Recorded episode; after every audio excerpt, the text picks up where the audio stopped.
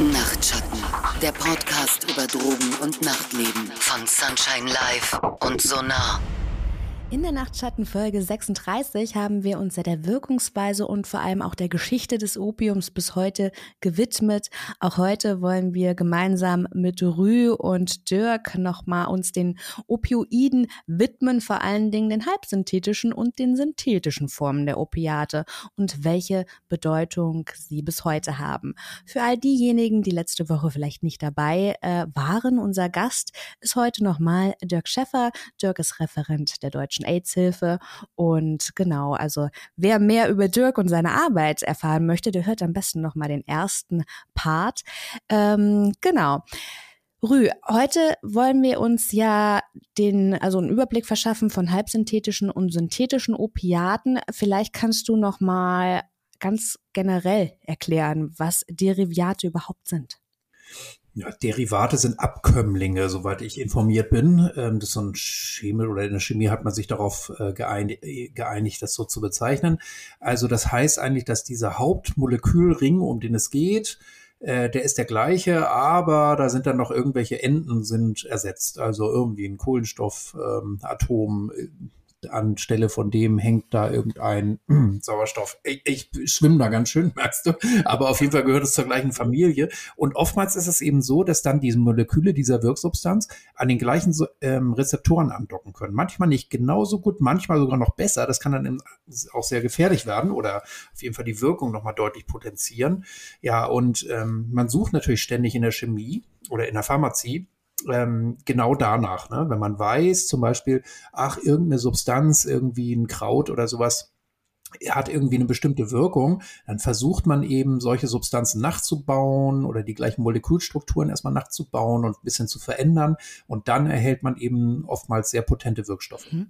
Warum hat man denn überhaupt versucht, Opiate nachzubauen? Ja, also naja, man, man hat dann irgendwann entdeckt, ne, ähm, wenn man was anstellt mit chemischen Verfahren, mit diesen Substanzen, dann werden die oftmals noch potenter. Ich weiß nicht zu welcher, ich bin jetzt kein Pharmaziehistoriker, äh, ich kann nicht sagen, zu welcher Zeit das so ne, dieses Wissen so ganz klar war. Aber es wurden eben viele, an vielen Orten diese Versuche gemacht und man hat dann so Extrakte zum Beispiel hergestellt. Ne? Ähm, und so hat das dann eben auch dieser schon im ersten Teil erwähnte Friedrich Sertörner gemacht, so Anfang des 19. Jahrhunderts. Und der hat einfach gedacht, okay, wenn ich da jetzt irgendwie eine Lösung herstelle und da einfach mal mit rum experimentiere, vielleicht finde ich dann einfach eine noch potentere Form. Äh, und das hat er dann Morphium genannt oder Morphium oder Morphin ähm, nach Morpheus, dem griechischen Gott der Träume, weil er hat dann halt einen Selbstversuch gemacht und hat gemerkt, boah, wenn ich das so und so irgendwie zubereite, dann wirkt das ja noch viel stärker in die gleiche Richtung eben des Opiums, aber eben deutlich stärker euphorisieren, deutlich stärker nochmal schmerzstillend und so. Mhm. Also Morphin, Morphium kennen wir ja tatsächlich oder ähm, ist wahrscheinlich das bekannteste ähm, Heroin Ersatzmittel, ne, wenn es dann auch um den Entzug geht. Arbeitet man da heute noch mit oder ist es einfach bloß das, was man so als, was die allgemeine Bevölkerung dazu so im Kopf hat? Wobei man vielleicht noch ergänzen kann, also in Deutschland hat sich so Methadon durchgesetzt, ne, als die Substanz, die am häufigsten da äh, ähm, ja, äh, einfach so am praktikabelsten sozusagen ist, am einfachsten. Ja, es gibt mittlerweile ja eine ganze Palette von äh, Medikamenten, von vollsynthetischen und äh, halbsynthetischen ähm, äh, Opiaten. Und ähm, das ist auch gut so, muss man ganz grundsätzlich sagen, weil natürlich ähnlich wie bei anderen Erkrankungen ähm, also beim Bluthochdruck, bei Rheuma, nicht ähm, alle Menschen ähm, mit dem einen Medikament klarkommen, sondern es auch da eine gesamte Palette mit unterschiedlichen ähm, äh, ähm, Wirkstärken gibt, mit unterschiedlicher Zusammensetzung. Und das Gleiche gibt's eben auch ähm, für die Behandlung der Opiatabhängigkeit eben auch. Somit versucht man eben Personen, ähm, die alle vom gleichen Ausgangsstoff abhängig sind, aber dann in der medizinischen äh, Behandlung möglichst individuell äh, tatsächlich ähm, zu therapieren. Ja, jetzt reden wir schon so ein bisschen über die Therapie beziehungsweise die Substitution mit synthetischen Opiaten. Ich weiß noch mal ganz kurz den Vorteil, wenn man so will, von synthetischen Opiaten zusammen. Denn die ähm, haben eine schnellere und eine intensivere Wirkung als das Original-Opium. Zudem kann man Opium ja auch gar nicht spritzen. Kann man dann also sagen, dass mit der Entdeckung des Morphins das Fixen, also das Spritzen begonnen hat? Da bin ich ein bisschen überfragt, ob jetzt ähm, da Morphin so, ein, so dieser Stellenwert zukommt. Ich, das wurde sicherlich auch mit vielen anderen äh, Substanzen dann gemacht, aber auf jeden Fall ähm, ist es bekannt und gibt es auch viele Bilder drüber, so Ende des 19. Jahrhunderts, aber weit bis ins 20. Jahrhundert rein. Da hatten viele Ärzte oder gut situierte Leute hatten so ihr nobel ausgestattetes Spritzbesteck zum Beispiel, ne, ähm, weist ja auch darauf hin, es gab dann halt so eine Zeit, da waren solche Mittel, ähm, also so für die Oberschicht und insbesondere natürlich für Ärztinnen und Ärzte, Ärztinnen gab es kaum zu der Zeit leider, ähm, war das äh, einfach zu kriegen und es hat sich immer mehr verbreitet und natürlich ist es dann auch nach und nach aufgefallen, Mist, es werden doch ganz schön viele Leute davon abhängig. Dann kommen wir jetzt mal zu dieser Patentierung von Heroin, denn die Entwicklung von Heroin, die ist ja, hat sich ja aus Morphin entwickelt. Ne? Genau, ne? also Dirk, du kannst ja gleich nochmal ergänzen, aber äh, dann eben, wie gesagt, die großen Konzerne oder was heute Konzerne sind, ne, haben sich so rausgebildet und einer davon war eben die Firma Bayer, ne, äh, kennt jede und jeder immer noch in Deutschland ähm, weltweit agierend ja auch inzwischen, äh, mit vielen Arzneimitteln. Und 1898 haben die dann nach vielen Experimenten dann das Heroin, auch so ein Kunstwort, ne, Heroin, ja, die Heldin, die Heroine, ähm, so entwickelt aus Morphin. Oder ist eine Weiterentwicklung noch mal stärker und haben das als Hustensaft patentiert. Ähm, genau, es war ähm, ähm, Heroin von Bayer hergestellt, war tatsächlich äh, zum Beginn ein frei verkäufliches in Drogerien Arzneimittel, natürlich ein riesiger, ähm, ähm, ich sag mal, Exportschlager. Man konnte damit viel Geld verdienen, denn zu der Zeit war Bayer die äh, Firma, die das Patent hatte und die das nur herstellen durfte. Und ähm, es gibt ja heute noch, man sieht das in manchen Büchern äh, damals, ähm, äh, wie das beworben wurde, dass es sogar bei ähm, zahnenden Kindern verabreicht werden sollte, bei ähm, Magenschmerzen, bei allgemeinem Unwohlsein. Ähm, auch es wurden äh, leichte depressive, äh, de, äh, depressive Verstimmungen damals, insbesondere bei Frauen aus der Oberschicht. Das hat Rü ja gerade schon ähm, angesprochen. Auch da wurde es eingesetzt. Also man hat, ich sag mal, kaum eine Indikation ausgelassen, wofür Heroin eigentlich nicht geeignet war. Und, und das vom Kind bis zum Erwachsenen für eine ganz große Bandbreite. Und erst deutlich später ähm, ist man dann natürlich darauf gekommen, dass es eine sehr, sehr stark abhängig machende ähm, Wirkung hat. Das haben wir ja gerade besprochen, dass sich Wirkung, aber auch Nebenwirkungen potenzieren. Und ähm, dass ähm, äh, diese negativen Effekte sind dann deutlich später nochmal ähm, klar geworden. Hm, was bedeutet denn deutlich später? Also was meint ihr, wie lange ähm, ja, Heroin von Weyer so als frei verkäufliches Arzneimittel verfügbar war? Also gar, ihr müsst jetzt gar nicht äh, die genaue Jahreszeit wissen, aber wie lange hat es denn ähm, gebraucht, bis es verboten wurde? Na, das lässt sich ganz gut datieren. Also ähm, man muss sagen, mh, mm, es gab so die ersten Opiumkonferenzen.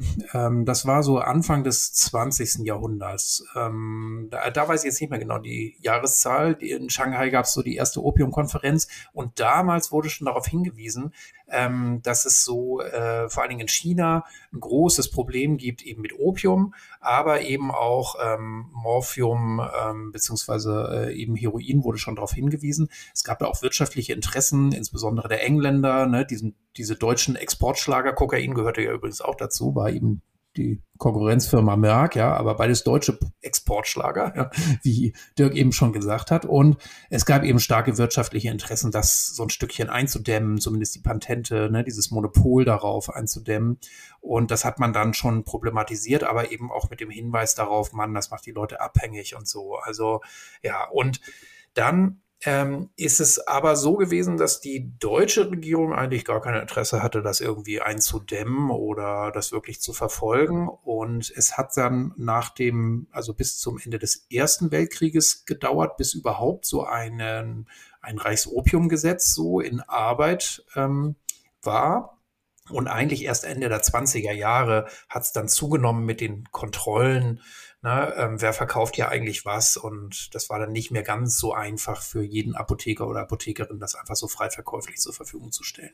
Jetzt sagst du so um die 20er Jahre, trotzdem gab es irgendwie gerade, was äh, Heroin betrifft, ja um, mm, um den Vietnamkrieg auch nochmal wie so eine Renaissance. Woran lag das denn? Ja, genau. Also das ist dann eben nochmal so ein erneuter Wendepunkt. Ne? Also Beat Generation, genau, das ist so 50, 60er Jahre rein, da war es wirklich so eine gewisse gewisse Insider-Schicht, würde ich jetzt mal sagen. Ne? Ähm, aber dann wird viel angeführt, eben der Vietnamkrieg, also traumatische Erfahrungen, natürlich Kriegshandlungen, aber gleichzeitig findet das Ganze eben in dem goldenen Dreieck quasi statt. Ne? Verfügbarkeit von Heroin und Opium einfach groß und viele US-Soldaten machen dann eben dort Erfahrungen, ähm, werden zum Teil auch abhängig äh, dort. Ne? Es ist für quasi Apple an Ei irgendwie zu kriegen und bringen das dann eben auch mit aus dem Krieg. Einige nehmen es dann weiter, ähm, einige schmuggeln es rein. Ähm, überhaupt ergibt sich dann einfach so ein Markt, so in Europa, aber auch in den USA. Und das zusammen dann mit so der Hippie-Bewegung, mit den, äh, mit der Rockmusik, äh, in der überhaupt irgendwie Rausch, ne, Psychi also psychedelische Rauschräusche, aber eben auch so eine Art von Räuschen wie ähm, Heroin macht, ähm, die spielen natürlich einfach waren maßgeblich daran beteiligt. Ne? Also Eintauchen in Musik und äh, Gegenkultur und so. Ähm, es gibt unzählige Zau äh, Songs ja auch über Heroin oder wo Heroin eine Rolle spielt.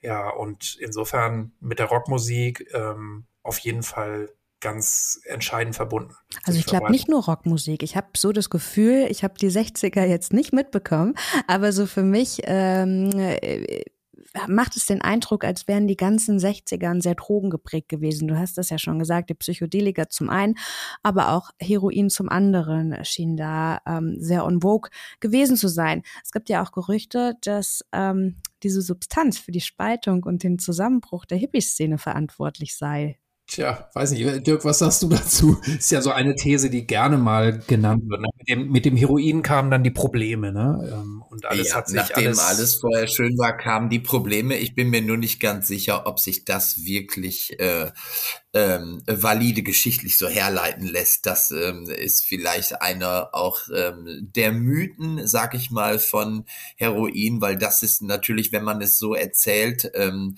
äh, beginnt damit eigentlich auch schon, die, ich sag mal, die negative Betrachtung der Substanz, dass man, ich sag mal, eine ganze Szene damit quasi ausgelöscht hat, die sehr friedsam war. Und dann kam es eben zu dieser aggressiven und äh, auch sehr gefährlichen Substanz ähm, Heroin in Europa. Ähm, ob das so stimmt, würde ich jetzt auch nicht, ich würde es auch nicht verneinen, ich weiß es nicht hundertprozentig, aber es passt in den Mythos von Heroin zumindest. Genau, also was man auf jeden Fall sagen kann, ist, natürlich ähm, hat man dann festgestellt, äh, es werden immer mehr Leute abhängig davon. Und äh, das hat natürlich wahnsinnig vielen Leuten extreme Sorgen gemacht, aber auch so die bürgerliche Gesellschaft ganz schön, ja, diese Mehrheitsgesellschaft sehr stark bedroht. Und dann kam es eben auch dazu, dass äh, Menschen, ne, die überhaupt ja Drogen genommen haben, wurden extrem ausgegrenzt. Ne? Ähm, damals auch eine ganz andere Gesellschaft noch als heute, ja, mit viel, viel spießigeren, äh, weiß ich, Sitten- und Moralvorstellungen. Und äh, dieses ähm, ähm, dieser War on Drugs, den dann Präsident Nixon ausgerufen hat und äh, der sich in der ganzen Welt dann, äh, westlichen Welt dann verbreitet hat, ne? wirklich eine ganz starke Kriminalisierung. Ähm, es wurden ganz viele Leute, ja, die irgendwie mit Drogen erwischt wurden, wurden einfach wahllos in Knast gesteckt. Ähm, gesteckt. So in Amerika sitzen heute noch ganz viele, die irgendwann in den 80ern hochgenommen wurden oder zum Teil noch in den 70ern und so. Das ist wirklich unfassbar. Ähm, und das war natürlich auch ein willkommenes, ich sag mal, Ablenkungsmanöver, ja, oder so ein Nebenkriegsschauplatz zu den vielen Problemen, die so in der US-amerikanischen, aber auch in den gesamten westlichen Gesellschaften so aufbrachen. Ne? Also Generationenkonflikte zum Beispiel. Mhm, okay.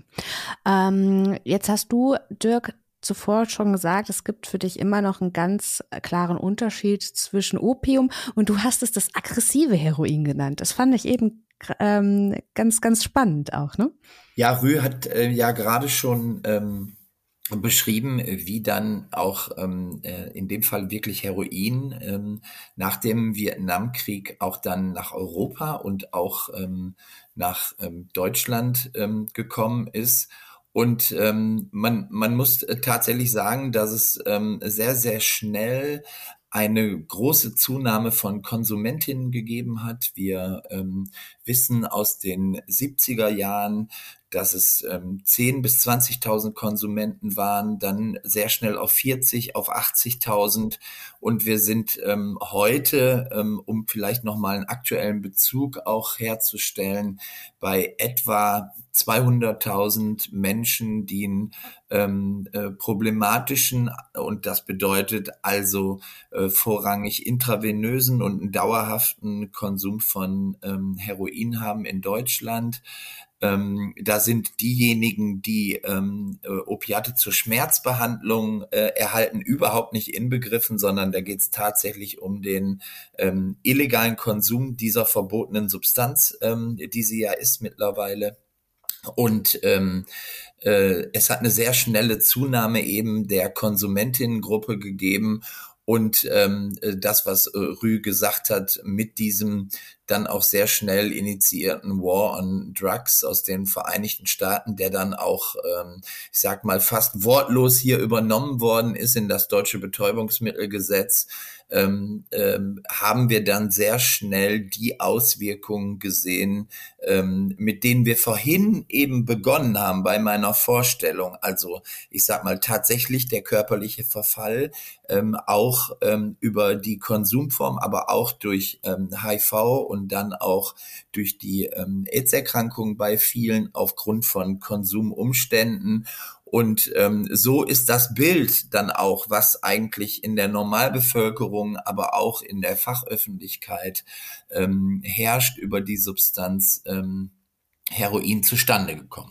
Ja, ich muss noch mal ergänzen, ich bin ja in Hamburg groß geworden und ich habe so ungefähr als Zehnjähriger, habe ich so von irgendeinem, ich weiß nicht, so ein, so ein Stand in der Fußgängerzone oder so, da habe hab ich dann so Aufkleber eingesammelt und an meiner Zimmertür war dann mit zehn Jahren oder so so ein Skelett, so ein runder Aufkleber, erinnere ich mich noch wie heute, ich glaube auf orangenem Grund und äh, so eine Skelettfigur und so eine Spritze dabei und darüber stand dann groß Heroin tötet. Also damit wurde man echt beschossen, ja, also weil es war wirklich ein Schreckgespenst der Gesellschaft. Was mir jetzt noch so ein bisschen unklar ist, ist der Zeitpunkt, ähm, vielleicht, ich weiß nicht, kann man den benennen, wann diese synthetischen Opiate, die ja ursprünglich irgendwie auch einen medizinischen Zweck und Nutzen auch hatten, ähm, wann man begonnen hat, die als, ja, weiß ich nicht, Konsumgut zu missbrauchen? Ähm, aber ja, es hat sich eben in so in dieser Gegenkultur und Subkultur ähm, so der Aussteigerinnen, der Leute, die, ach, weiß nicht, vielleicht da damals schon in Diskotheken, ähm, auch so im Rockermilieu, aber auch einfach unter Musiklieblingen und AusgeherInnen, ja, KonzertgängerInnen und so weiter, hat sich das einfach dann nach und nach verbreitet. Und ja. Vielleicht in Ergänzung dazu nochmal, weil es, hm, ich sag mal, ganz banal so ähm, ähm, hergestellt ist und solche Wirkung hat, dass es eine ganz, ganz hohe Anziehungskraft natürlich ausübt. Also das, worüber wir ja im ersten Teil gesprochen haben, diese angstlösende, ähm, aber auch beruhigende und schmerzstillende ähm, Wirkung. Natürlich, dass diese Wirkweise, auch das Zusammenspiel viele, viele Menschen ähm, fasziniert hat und sie trotz des hohen Preises und trotz der ähm, äh, juristischen äh, Bedrohung, die damit halt einherging, ähm, dennoch ähm, ganz wild waren auf äh, diese Substanz. Und ähm, ähm, ich sag mal, äh, sie hat halt eine hohe Anziehungskraft aufgrund ihrer ähm, Wirkweise. Und wenn man heute, ähm, um den Bogen nochmal zu spannen, ähm, mit vielen Heroinkonsumenten spricht, haben sie eigentlich mit dem Konsum, das ist bei vielen so, begonnen als Selbsttherapie für ihre Angst- und Depressionserkrankungen. Und äh, sie haben irgendwann gemerkt, dass man das damit zumindest temporär ganz gut behandeln kann. Und viele haben damit ähm, im jungen Erwachsenenwerden auch eine Selbsttherapie durchgeführt. Natürlich mit den Folgen, die wir schon äh, besprochen haben, also Abhängigkeit und auch, ähm, ähm, dass man in die Illegalität abgedriftet ist. Ähm, aber ähm, ähm, viele haben eine andere Grunderkrankung gehabt, nämlich eine psychiatrische Erkrankung und haben die mit ähm, Heroin behandelt. Und das gar nicht so wenig erfolgreich, muss man sagen, aber natürlich mit massiven Begleiteffekten. Mhm. Ähnliches Phänomen ähm, finde ich, und da kommen wir langsam zum heutigen Gebrauch. Also Heroin ist, zählt noch immer ne, zu ein, einer der meistverbreitetsten illegalen Substanzen. Aber mittlerweile ähm, gibt es ja auch Entwicklungen weiterer Opio, äh, Opioate beziehungsweise Opioide. Und ähm, da komme ich, ich komme so ein bisschen aus dem Hip-Hop-Kontext und da ist ja so Tilidin und so Hustensaft, Codein sehr weit verbreitet. Und ähm, genau diese RapperInnen, die das gebrauchen, sagen ja eben auch, sie machen das ganz oft ähm, aufgrund ihrer Depressionen oder eben um diesen Weltschmerz, den sie spüren, zu unterdrücken. Äh, kommen wir dazu, wie hat sich das denn weiterentwickelt oder fangen wir vielleicht mal an, Rü, wo ist denn der Unterschied zwischen Opium und Opioiden? Genau, also Opium ist ja dieses aus der Mondkapsel, ne, wirklich äh, gewonnene. Die Opiate sind eben die ähm, daraus dann zum Beispiel äh, synthetisierten Stoffe, ne, ähm, wie das Morphin und Heroin, ne, wo man klassischerweise tatsächlich das Opium so als, als den Ausgangsstoff hat. Und dann gibt's eben die Opioide, was eigentlich so übersetzt heißt, dem Opium ähnliche Stoffe. Und die sind eben vollsynthetisch hergestellt und wirklich Laborprodukte. Also man hat dann ja irgendwann ne, moderne Labortechnik und so. Ähm, da kann man jetzt ganz genau nachvollziehen, wie ist denn dieses Molekül jetzt eigentlich gestrickt? Ne? Ähm, wie sieht das aus? Und ähm, dann forscht man natürlich ständig dabei, äh, das irgendwie nachzubauen oder halt irgendwie in eine Abwandlung ähm, ja, irgendwie herzustellen. Und äh, da gibt's dann eben viele Wege und dadurch äh, ist auch eine Vielzahl von Stoffen entstanden, die jetzt erstmal mit dem Ausgangsstoff gar nichts zu tun haben, also ne, ganz anders hergestellt werden, aber am Ende kommt eine ähnliche Struktur äh, raus und die wirkt dann auch ähnlich oder ähm, zum Teil zumindest dockt sie an den gleichen Rezeptoren an, dann im Körper ähm, wie Opium. Genau, und dann gibt es zum Beispiel jetzt so als äh, Ding Codein. Codein ist schon im Opium enthalten, muss man sagen. Also das ist so ein klassisches Opiat eigentlich, aber es lässt sich inzwischen auch ähm, voll synthetisch herstellen. Und das kennen ja auch sehr viele. So Codein hat man irgendwie mal gehört, weil das ist nämlich auch zum Beispiel ein, also ein zugelassenes Arzneimittel und das wird so als Hustenstiller und zur Beruhigung und so der Atemwege zum Beispiel wird das oftmals noch äh, bestimmten Arzneimitteln zugemischt. So. Und da gibt's dann eben auch solche ne, Wortspielchen oder es ist halt gerade in der Rap-Szene auch, hast du eben darauf verwiesen, so, ne, es gibt diesen Hustensaft-Jüngling, meiner einer, ich kann damit nichts anfangen, aber ich, ich weiß, ja, genau, ich weiß, wovon du redest, genau. Aber nicht nur, nicht nur in der Hip-Hop-Kultur sind ähm, sie sehr, man muss nur Netflix gucken, die Serien, gerade die amerikanischen, ne? Da wird so ein bisschen, da sagt, äh, ich, das sind zwei Freundinnen im Flieger, die eine fühlt sich ein bisschen unwohl und die andere sagt, bietet ihr eine Oxy an. Ne, so als wenn man sagt, ein Zahnpflege-Kaugummi oder so. Und dann habe ich auch gedacht, hu, also sie, sie hätte noch eine Oxy in der Tasche. Und dann habe ich mir auch gedacht, hu, das ist ähm, gar nicht so, also es wird so verharmlost, der Gebrauch, ne? Als wäre das kein großes Ding, sage ich jetzt mal so. Ja, das ist auch, auch witzig, ne? Also, äh, Dirk, kannst du ja auch nochmal sagen aus deiner Wahrnehmung, also, äh, nee, gar nicht witzig eigentlich, sondern äh, da liegt auch so ein Trugschluss drin, ne? Weil viele Menschen haben eine Wahnsinnsangst vor Heroin, ja, würden sagen, irgendwie, ich wär verrückt, ja, irgendwie, ich würde nie in meinem Leben, würde ich irgendwas Illegalisiertes nehmen oder sowas, ja, viel zu gefährlich, haben aber überhaupt gar kein äh, Gefühl dafür, ne? Äh, das Oxycodon zum Beispiel ja eine ähnliche Substanz ist, die eben auch ähnlich schnell abhängig machen kann, weil es eben zugelassenes Arzneimittel ist, weil es in so einen Blister kommt, weil vielleicht der Arzt das noch verschrieben hat, ne? Ähm, und sind dann sehr achtlos damit. Genau, ich kann, ich kann dem äh, nur ähm, äh, zustimmen. Äh, sobald etwas, ähm, äh, ich sag mal, in einer Medikamentenverpackung geblistert ähm, mit Beipackzettel einherkommt, äh, äh, daherkommt, ähm, äh, ist die Wahrnehmung eine völlig andere. Letztendlich muss man aber sagen, ähm, handelt es sich hier um eine ähnliche Substanz, die genau dieselben Risiken beim Konsum hat, als wenn ich mir Straßenheroin besorge. Und es eine, ähm, ähm also dass man sehr sensibilisiert, finde ich, damit ähm, umgehen muss, auch mit ähm, äh, äh, Schmerzmitteln, also in der Anwendung von Schmerzmitteln. Natürlich ist es ein segensreiches Medikament, aber ähm, ich sag mal, die Schwelle, und das wollen wir ja auch hier gar nicht äh, verhehlen, dahingehend, dass es sehr unangenehme bis lebensbedrohliche äh, Wirkung haben kann, kann durchaus sehr schmal sein und äh, durchaus auch für Opiat gewöhnte ähm, Menschen oder die ähm, äh, Schmerzmedikamente gewöhnt sind. Denn es gibt, das will ich zum Schluss noch sagen, es gibt ähm, Studien dazu, dass selbst Menschen, die über eine lange Zeit an Opiaten gewöhnt sind, ungefähr an jedem Tag, den sie nicht ähm, konsumieren, also ähm, keine Schmerzmedikamente benutzen oder kein Heroin konsumieren, ungefähr 20 Prozent ähm, ihres, ähm, ihres Opiatspiegels verlieren. Das heißt, nach fünf Tagen ungefähr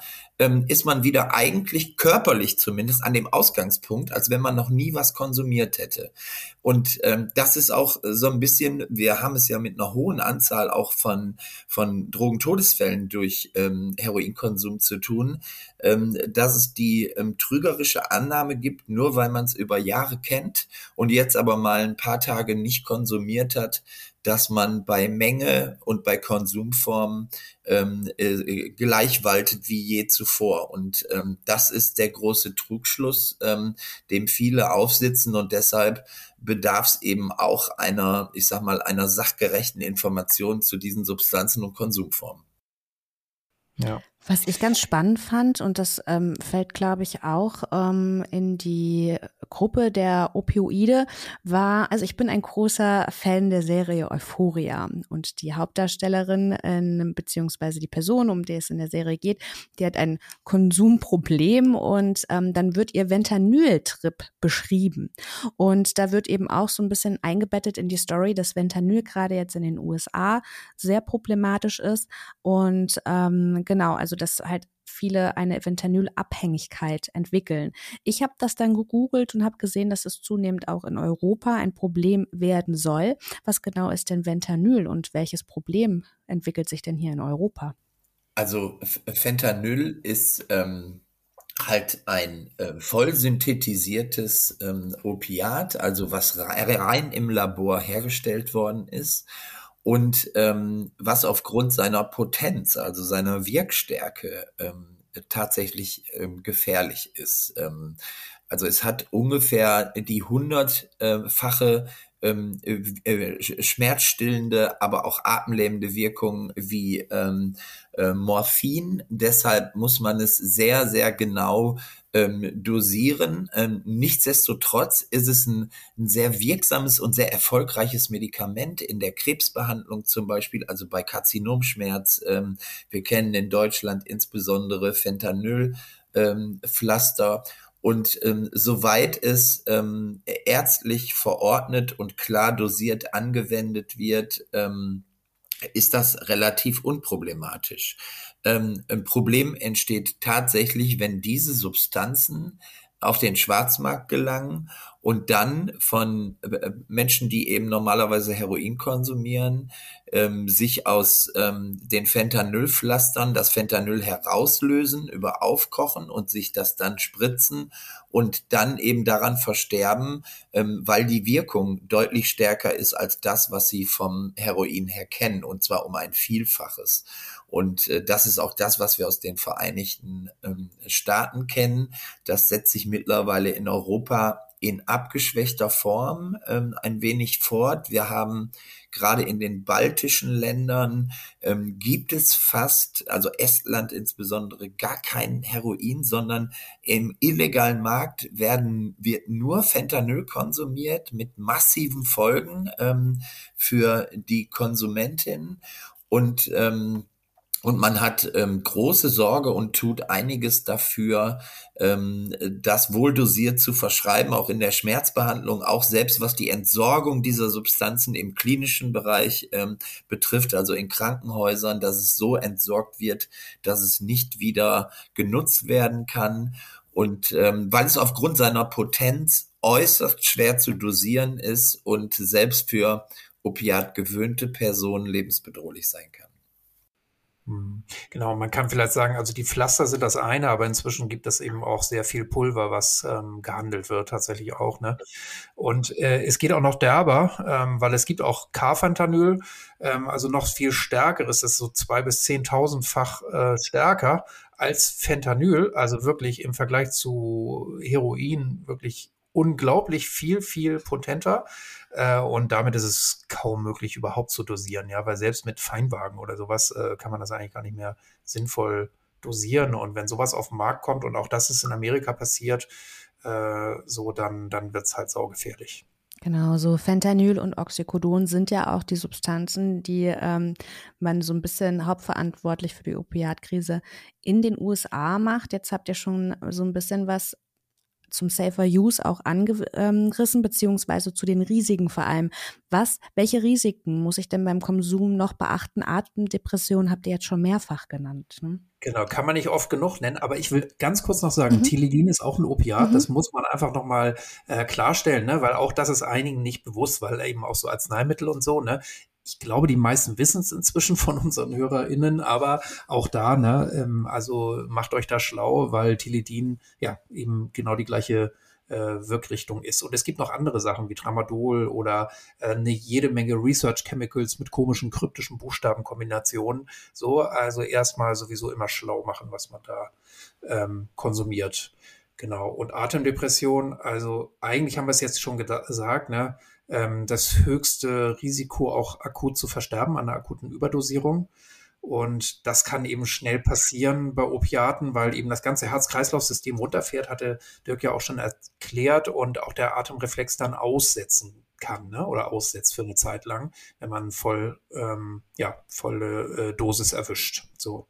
Ja, und umso wichtiger halt, bei Leuten äh, mit Atemproblemen. Das ist natürlich ein Dauerthema bei uns auch, ne, wenn wir irgendwie Workshops anbieten und so. Also das Wichtigste ist oder eine der wichtigsten Sachen ist immer wirklich, wenn die Atmung nicht regelmäßig tief ist und so weiter und ausreichend, dann immer 112 ohne Zeitverlust. Hm. Dirk, du hattest im Vorfeld schon ein bisschen was zur Toleranzentwicklung gesagt. Kannst du da noch ein bisschen konkreter drauf eingehen? Ja, ähm, also ähm, viele, ähm, wenn wir Drogentodesfälle ähm, jetzt sehen, äh, betreffen sie ja insbesondere opiatgewöhnte Personen, die über lange Jahre und Jahrzehnte konsumieren, aber ich sag mal andere Einflussfaktoren ähm, ein bisschen vergessen, wie körperliche Gesamtkonstitution, Alter. Ähm, natürlich ähm, ähm, ist es so, wenn man älter wird, ähm, werden auch die Mengen, die man verträgt, geringer. Dann ist es so, das habe ich äh, gerade ja schon kurz angesprochen, dass es gibt immer wieder Phasen, wo Leute auch mal zwei, drei Tage aussetzen. Und selbst diese zwei, drei Tage führen, führen dazu, dass dieser ähm, äh, ich sag mal, der, der Gewöhnungseffekt so deutlich heruntergesetzt ist, dass ähm, die gleiche Dosis wie vorher äh, durchaus gefährlich sein kann. Und deshalb sag ich, sagt man eigentlich, äh, wenn man nochmal zu Safer Use Regeln guckt, dass man eigentlich nicht alleine konsumieren soll, was Opiate betrifft, dass ähm, man, wenn möglich, ähm, Naloxon auch dabei hat, also de der Partner oder die Partnerin, um dann bei so einer Atemdepression mit einem heute erhältlichen Nasenspray, das kann jeder Arzt auf einem Kassenrezept verschreiben, ähm, äh, dann ähm, diese Atemlähmung aufheben kann. Und ähm, das sind zwei ganz wichtige Dinge. Und als drittes muss man sicherlich noch sagen, man soll sich die Konsumform sehr gut überlegen. Denn es gibt einen großen Unterschied, ob ich ähm, Substanzen ähm, rauche oder sniefe, also über die Nase äh, aufnehme oder inhaliere, oder ob ich sie, sie mir in die Vene spritze. Rüdiger hat vorhin schon gesagt, Bioverfügbarkeit eins zu eins. Ähm, dass es gibt eigentlich kaum ähm, Überdosierung aufgrund von Rauchkonsum, während ähm, fast alle Überdosierungen, die man sieht, durch intravenösen Konsum entstehen, weil das die schnellste, unvermittelste Wirkung hervorruft, auch die stärkste sicherlich. Und deshalb ist die Konsumform auch sehr, sehr entscheidend. Und äh, dessen muss man sich bewusst sein.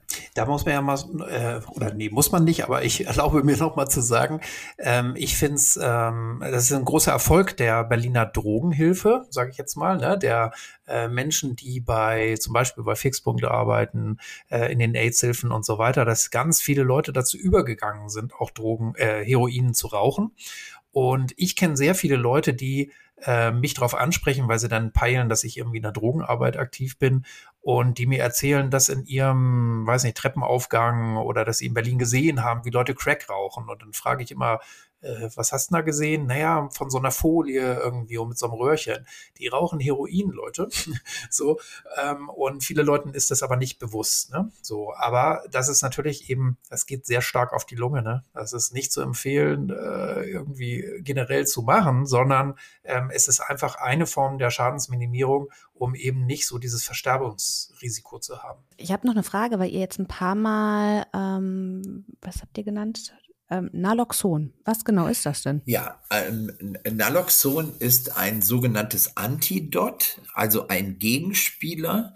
Und es hat, ähm, ich sag mal, in dem Fall die fantastische Wirkung, dass es ähm, die Opiatrezeptoren ähm, im ähm, Gehirn ähm, in Sekundenschnelle, sage ich mal, ähm, von Opiaten befreit und so wieder ähm, äh, zu einer Atmung verhilft und zu Bewusstsein verhilft.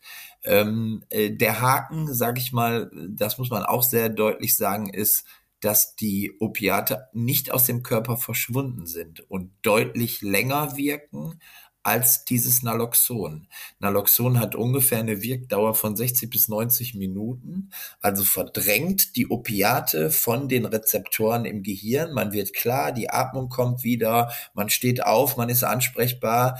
Und ähm, aber nach ungefähr einer Stunde, anderthalb, verschwindet das Naloxon aus dem Körper und die Opiate docken erneut an den Rezeptoren an. Deshalb ist es ganz, ganz wichtig, Personen auch nach dem Einsatz von Naloxon nicht alleine zu lassen, sondern sie eigentlich in ähm, notärztliche Betreuung zu begeben, dass äh, sie halt über eine gewisse Dauer auch ähm, äh, betreut werden, um eben eine Reintoxikation tatsächlich ähm, zu vermeiden. Das muss man tatsächlich wissen. Das ist ein tolles Medikament, also dieser Gegenspieler, sehr einfach als Nasenspray anzuwenden. Aber ähm, das heißt nicht, dass ich ähm, denjenigen einfach sich selbst überlassen darf oder derjenige. Äh, vielleicht noch ganz kurz zu ergänzen. Also jeder Rettungswagen hat das zum Glück inzwischen dabei. Äh, und das werden wir nämlich auch oft gefragt. Ne? Ähm, Dirk hat schon gesagt, also man kann sich das auch verschreiben lassen, aber ist natürlich ein bisschen aufwendig und so weiter. Ähm, aber ihr müsst auch am Telefon nicht. Das werden wir nämlich oft gefragt, muss ich dann angeben, oh, der hat wahrscheinlich Heroin geraucht oder, oder sich mit Opiaten überdosiert. Nee, äh, ja, Atemprobleme, ähm, und wenn die Sunnis, ähm, Rettungssunnis da sind oder der Notarzt da ist ähm, oder die Notärztin, ähm, dann einfach darauf hinweisen, ähm, die haben das dabei. Hm. Ich möchte jetzt noch mal ganz kurz unterscheiden zwischen, denn das machen wir bei Substanzen oft, ne, zwischen Freizeitkonsumentinnen und dem Dauerkonsum. Also beim Dauerkonsum haben wir natürlich eine starke körperliche Abhängigkeit. Ähm, was ist da jetzt noch?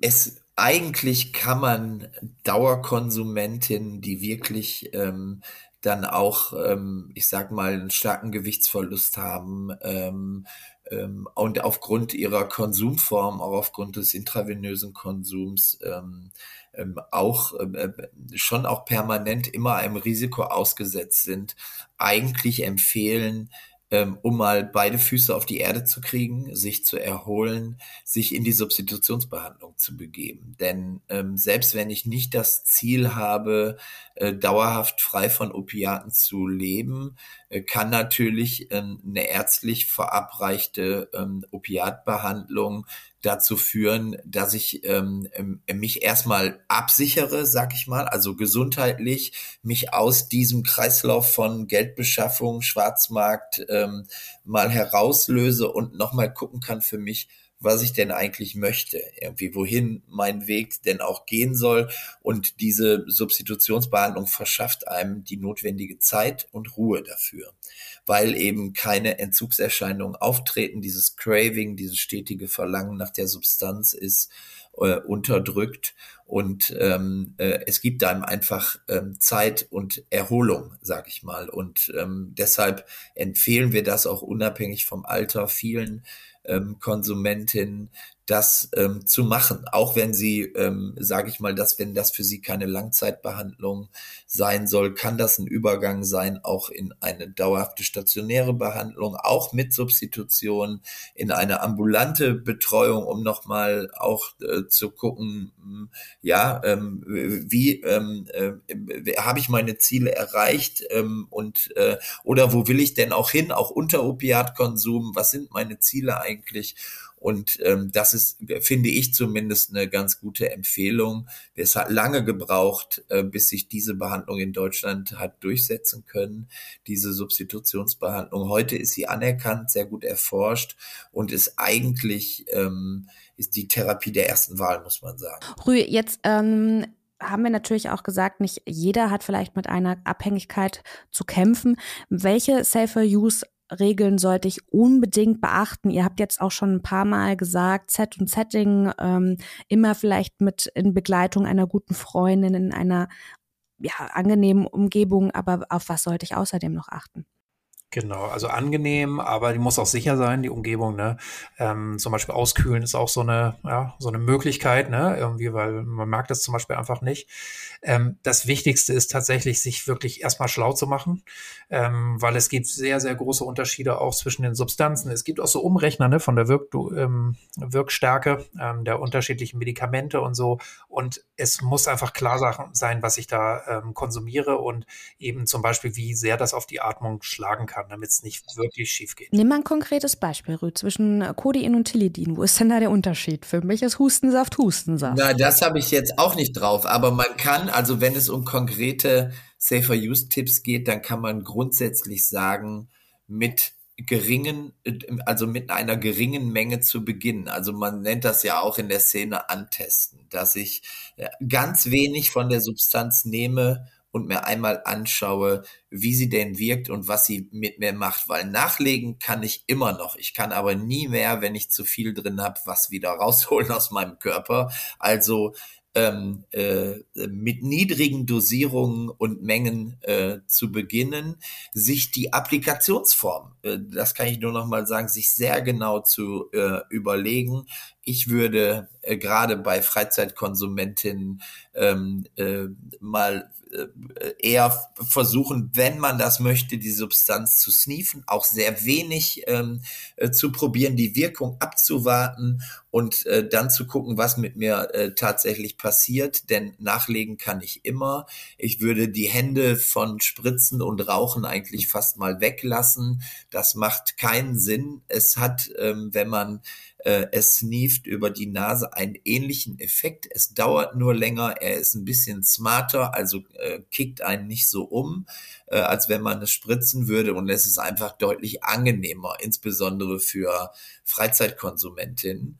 Und ähm, das sind, ähm, ich sag mal, ähm, so safer Use Tipps, wie man seine Risiken minimieren kann. Aber man muss auch sagen, wer solche illegalen Substanzen konsumiert, konsumiert nie frei von jeglichen Risiken. Es gibt immer ähm, ein Restrisiko, was bleibt, was man auch, wenn man noch so gut aufgestellt ist, nicht völlig ausschließen kann. Und ähm, das muss man auch äh, immer wissen, dass man sich schon äh, auch immer ein, ein Stück weit in Gefahr begibt. Man kann aber sehr viel tun, um diese Risiken zu reduzieren. Ja, und ein Klassiker muss ich noch ergänzen, ist natürlich der Mischkonsum. Ähm, erfahrene Konsumentinnen von Opiaten wissen natürlich, dass sie äh, das nicht mixen können oder wissen auch den Effekt. Ähm, aber wir haben gerade so im Partybereich haben wir viele Leute, denen, ja, die eben zum Beispiel irgendwie eine Oxy oder sowas mal äh, über den Weg läuft oder denen Tilidin angeboten wird, ja, und die es vielleicht gar nicht einordnen können. Und insbesondere so das Mischen mit Alkohol ne, äh, führt nicht nur zu erhöhten Brechreiz, sondern kann wirklich auch gefährlich werden, weil es dann auf die Atmung schlägt. So. Und ähm, zum Thema Schlau machen, also zum Beispiel auf unserer Webseite safer-nightlife.berlin äh, gibt ja Substanzinfos und über, bei Opioiden gibt es auch so eine ähm, Auflistung so der Wirkstärken der unterschiedlichen Potenzen, wo mir gerade auffällt, dass ich vorhin einen kleinen Fehler eingebaut habe, Carfentanyl äh, ungefähr so acht bis zehntausend Mal so stark wie Morphin und nicht wie normales Fentanyl. Genau, aber das sei nur mal so als äh, Beispiel rausgegriffen. Codein zum Beispiel ne, von der bei der gleichen eingenommenen Menge ähm, so ungefähr ein Drittel so stark wie Morphin.